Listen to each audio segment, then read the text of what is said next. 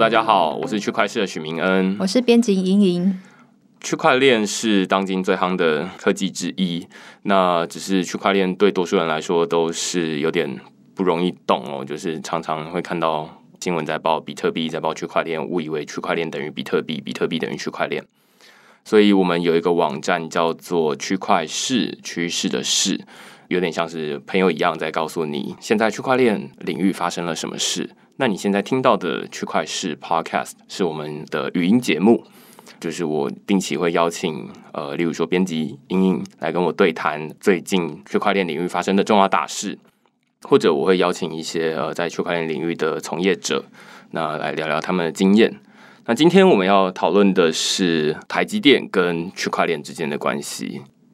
主要原因是这样子，就是。今年一月的时候，台积电它公布了它去年第四季的财报、财务报表。大家看到这个财报之后，就说：“哎，台积电的财报今年看起来不是太好，而且受到了区块链或者是挖矿的影响。”于是大家就很多人好奇说：“哎，那原来台积电也有在挖比特币吗？或者是哎，台积电它跟区块链是什么样的关系？”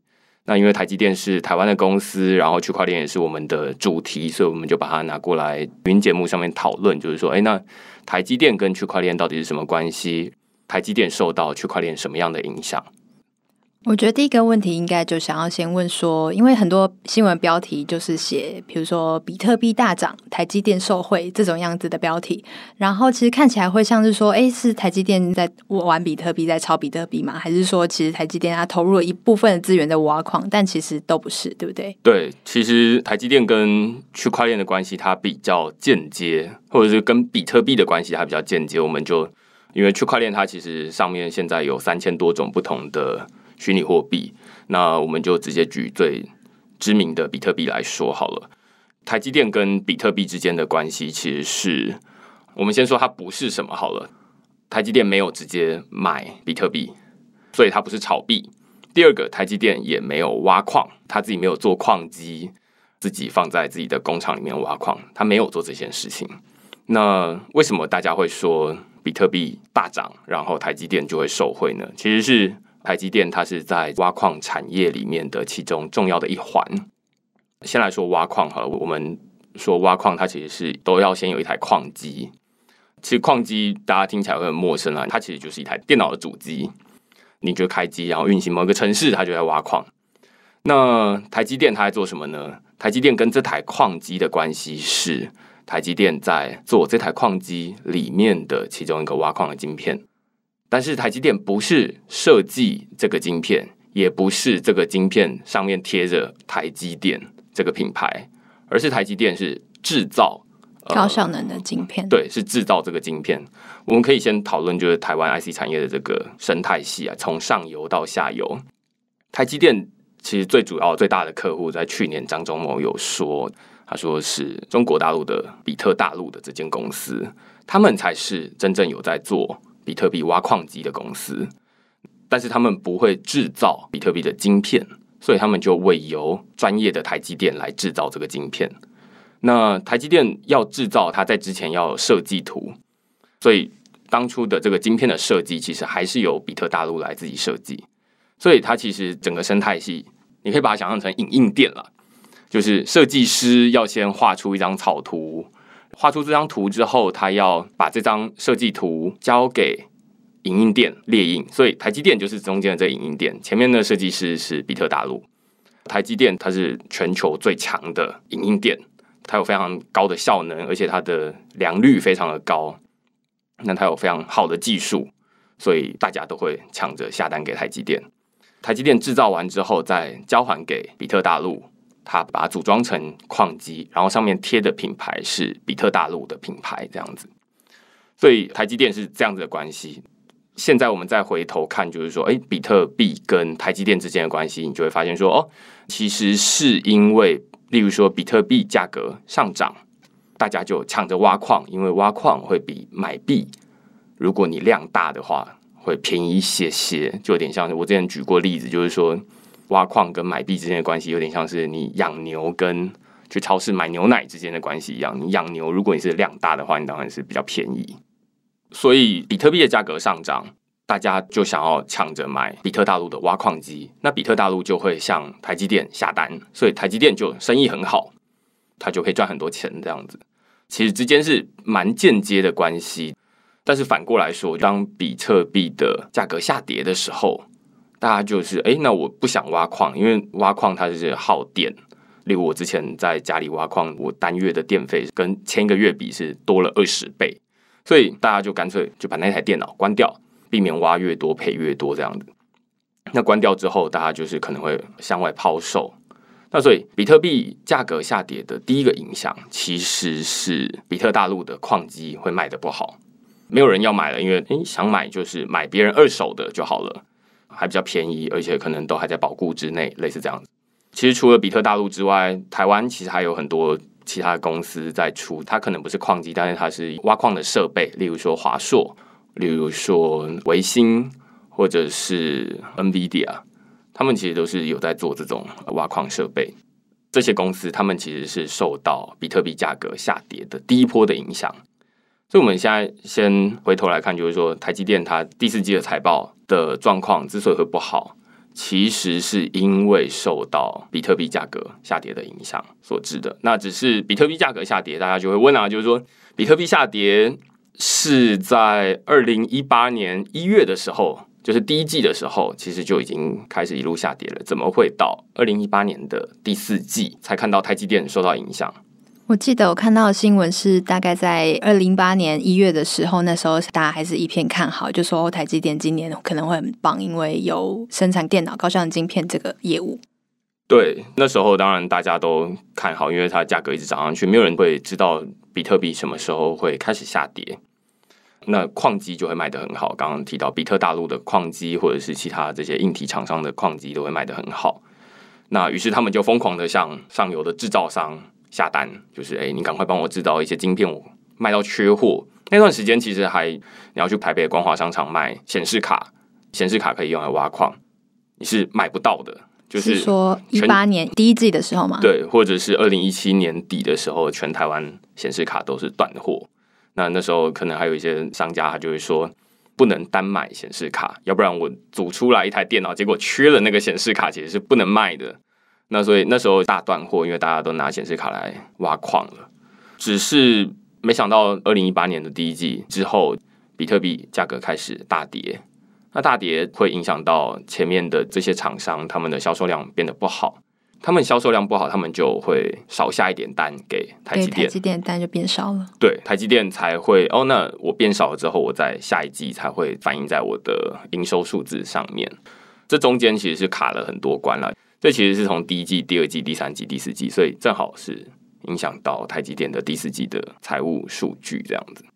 那于是理论上啊，如果台积电它对区块链领域，或者是比特币的挖矿领域，它非常熟的话，我相信里面肯定有这样的专家。就是，诶，既然我们比特大陆是台积电的前三大客户之一哦，如果台积电里面有这样子的挖矿领域的专家的话，他肯定会说，诶，那当我第二季就看到比特大陆的矿机卖的不好，那我就应该可以预期得到，那他肯定会回来跟我们砍单。对，那我肯定应该要提早。做一些防范，就是说，哎，那万一他跟我砍单，那就等于影响我们数字，那于是我就要下修我的预测。但是这次的财报看起来就是说，我记得之前一月的时候，台积电有开个记者会，就是他们现在的总裁就是说，台积电受到这种意外的影响，我会觉得这其实不是一个意外啦，这台积电完全可以预测得到，就有点像海啸嘛，你发现海外有个地震，那你肯定可以预测说那。多久之后会受到冲击？对对对对对，会受到冲击。但是从至少新闻在报台积电总裁的发言的时候，他会把这个称之为一个意外。我也觉得不是意外，因为台积电身为挖矿产业的上游厂商，它其实是有蛮充足的时间，至少它有一季到两季的时间来反映这件事情。至于台积电有没有反应，或者采取了哪些措施，我们是不知道了。不知道到底台积电做哪些作为，但是我们单就台积电总裁这个发言，我会觉得他其实不是没有能力知道，除非台积电也猜比特币应该它不会一直下跌，他猜它应该要回升了，那回升比特币的矿机会继续恢复买气，那于是厂商就不会跟台积电砍单。这其实是另外一种可能啊。那当然没有人能预测比特币的价格，格所以从这个角度切入的话，他说这个是个意外，那好像也说得通。我们不知道台积电它在这段时间里面它到底怎么想的。我觉得，如果既然没有人可以知道比特币的价格的话，那会不会其实对台积电来说，它生产这种所谓的高效能运算的晶片，突然收到很多的单，对他们来说，反而是一个有点像是额外的 bonus，而不是一个非常固定的收入。对，它其实是一个天上掉下来的礼物。我在二零一八年五六月的时候，台湾有举办一个台北电脑展 Computex。二零一八有非常多台湾的硬体厂商，那其实是一个以硬体为主的电脑展哦。非常多的硬体厂商都是在二零一八年的时候，除了电脑展本身，它就增设了区块链这个主题之外，有非常多的厂商它在电脑展上面展出自己挖矿的硬体设备。我那时候就有写过一篇文章，就是说，哎，那时候价格已经在下跌了，但是看起来多数的厂商都还非常的乐观，对于矿机的销售。我那时候就写了一篇文章啊，发出一个警告，就是说，这其实有点像是天上掉下来的礼物。挖矿跟区块链并不绝对有关系，纯粹只是因为比特币区块链它采用了这个硬体挖矿的机制而已。但是这个用电脑挖矿的这个机制，经常被人家批评，就是说，哎，它不环保，它浪费电。其实有很多的批评在这上面。那因此，这些区块链的开发者，他其实也会逐渐的转移。换一种新的挖矿的机制，例如说，后来有新的 Proof of Stake 权益证明，而不是用工作量证明，而不是用矿机挖矿的方式，所以它就不需要硬体了，它只需要抵押一笔钱在那边就好了。那这全部都是软体在运作，那就不需要买比特大陆的矿机，比特大陆就不会跟台积电下单。我是认为，长期来看，区块链跟硬体至少在挖矿这个领域是没有直接关系的。我觉得这里也讲到另外一个重点，因为我们今天的主题是台积电，可是其实比特大陆也是一个受冲击的，而且它的冲击还是更就是比较早被海啸侵袭的一个地方。对。然后，但是其实你蛮多篇文章都有提到，最近大家可能因为我想要获得币，我可以是用挖矿或是去买。对。然后，但是挖矿其实它不止局限于算力挖矿这部分，然后大家就会。有点像是慢慢的从硬体，然后转移到其他的方式。对那其实这些硬体厂商，如果当时如果一头热钻进去的话，或者说他其实没有料想到后面可能那个海啸会来的话，它其实是非常危险的一件事情。对，没错，因为就像我们现在在区块市自己发行的区块市的 BTT 代币，我们就是用社交挖矿，对，社交挖矿的方式，你就是在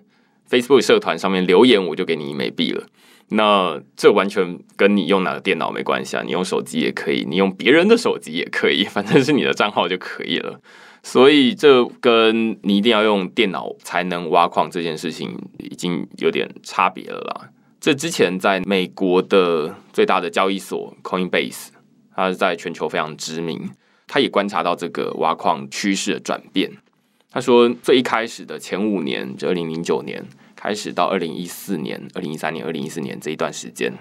大家是以挖矿的方式来取得币。但是到二零一四年那一段时间，正好比特币价格在上涨，就有点像是你发现市场上的牛奶价格在涨了，你现在才开始去进一堆牛，然后从小牛开始养起，然后期待它长大的时候帮你生产牛奶，这太慢了。大家就想说，哎，那我干脆去市场上先买一批牛奶回来，先买一批比特币回来。反正它会一直涨上去嘛，我就买回来之后冰在冰箱里面，它就价格上涨，我到时候再卖出去，这样赚比较快。所以他就发现说，二零一四年到二零一七年或二零一八年这段时间，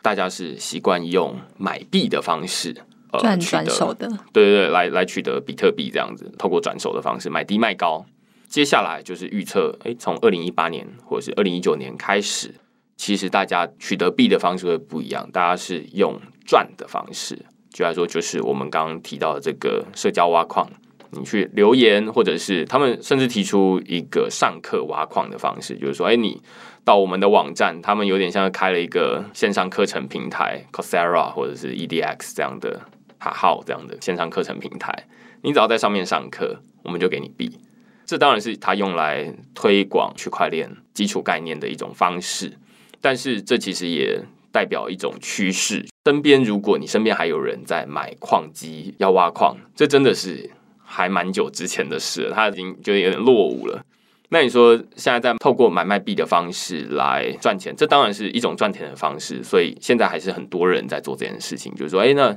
比特币价格现在低了，然后所以我想要买进，那或者是高了我要卖出这样子。但是未来的趋势应该是说，例如说我之前就在写 Line 的时候，Line 它可以说，我每天都来逛两次我的 Line 的购物的商城，那我就给你 Line 自己发行的代币这样子。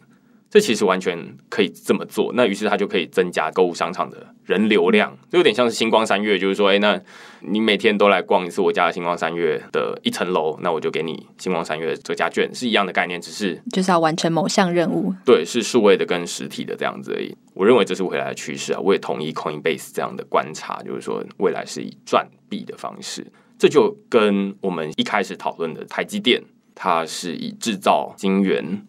供给算力挖矿的矿机工厂使用的话，对，其实是差很远了。这就回到，就是很常有人问说，我上个礼拜才跟一个朋友在讨论挖矿这件事情，他就问说，台积电还会因为比特币的价格上涨，或者是区块链而获利会再重新增加吗？我认为长期来看啦，就是台积电很难再因为区块链这个领域的热络而。获得一些额外的这种天上掉下来的礼物，很难再掉下来第二包了啦。那现在已经掉过一包了，这应该是已经过去了，这样子。